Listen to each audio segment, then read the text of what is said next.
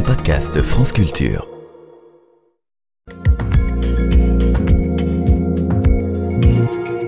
Avec Science et puis avec vous, Alexandra Delbo, bonjour. Bonjour Guillaume. Alors, ce matin, il s'agit de mettre un trou noir très massif, très lointain, sur une balance. C'est à peu près ça. Comment peser les objets les plus massifs que l'on connaisse, bien qu'il y ait une grande gamme de tailles chez eux? On trouve dans l'univers des petits trous noirs, ce sont les plus communs. On parle de trous noirs stellaires. Ils font 10 à 20 fois la masse de notre Soleil. Il y a les trous noirs intermédiaires, entre deux tailles donc, et puis les supermassifs, des trous noirs géants qui font plusieurs millions, voire milliards de fois la masse de notre Soleil. Cela se trouve au centre des galaxies. Nous en avons un chez nous, au cœur de la Voie lactée. C'est Sagittarius A étoile et il a été déjà pesé. Il fait 4,3 millions de masses solaires.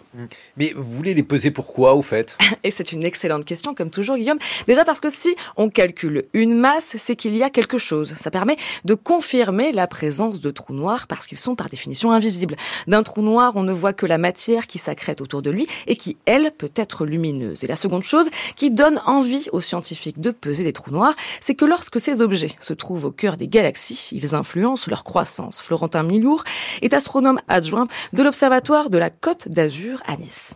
On se pose la question de savoir bah, comment ces trous noirs ont évolué bah, au cours de l'évolution de, l'univers. Il semblerait qu'il y ait une coévolution entre euh, la, taille de ces trous noirs et la taille des galaxies associées.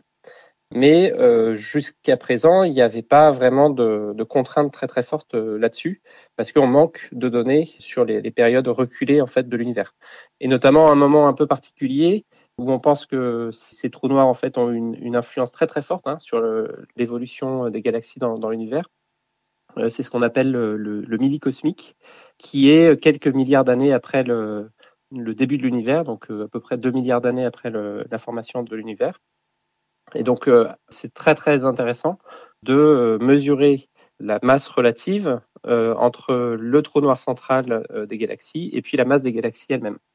Donc c'est pour ça en fait qu'on est arrivé à, à faire ces observations-là pour pouvoir peser ce trou noir dans, dans, une galaxie.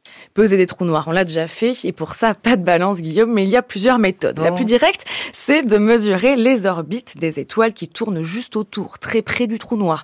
En retraçant quelle est la trajectoire de l'ensemble d'entre elles, orbite après orbite, on peut estimer avec quelle force le trou noir les attire à lui et ça permet d'en déduire sa masse. C'est ce qui avait été fait avec l'instrument Gravity du Very Large Telescope au Chili pour notre trou noir et qui avait valu le prix Nobel de physique en 2020 à Reinhard Ganzel. Mais quand le trou noir est loin et qu'on veut comprendre ce qu'il s'est passé pendant ce fameux midi cosmique, le boom des galaxies, il faut ruser avec une méthode plus perfectionnée, soit la dernière évolution de Gravity, Gravity Plus, le graal de l'interférométrie. C'est ce qu'a fait cette nouvelle étude parue dans Nature et dont ce chercheur est co-auteur. En se servant d'une étoile brillante, proche comme d'un étalonneur, Gravity Plus peut voir des objets beaucoup moins lumineux. Donc ces étoiles qui tournent autour du trou noir et qui dit voir des objets moins lumineux dit qu'on peut regarder plus loin. C'est ce qui a permis de peser un trou noir très lointain et de faire un saut dans le temps. Alors, la, masse de ce trou noir, c'est euh, à peu près 320 millions de fois la masse du, Soleil.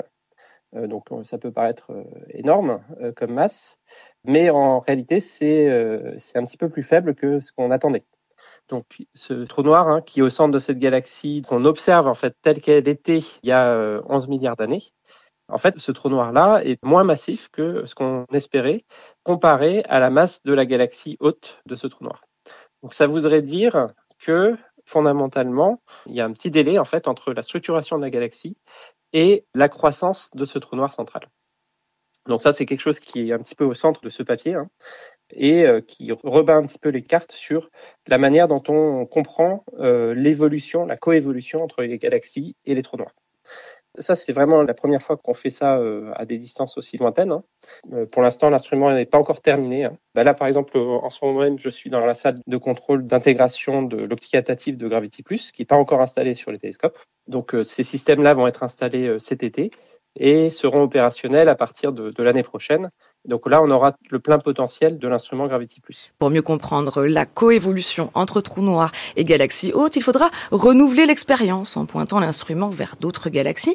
Et l'objectif plus lointain est de mesurer aussi la distance de ces objets proches des débuts de l'univers, ce qui permettra de questionner et affiner la fameuse constante de Hubble, soit la vitesse d'expansion de l'univers qui n'a, on le sait déjà un petit peu, rien de constant. Merci.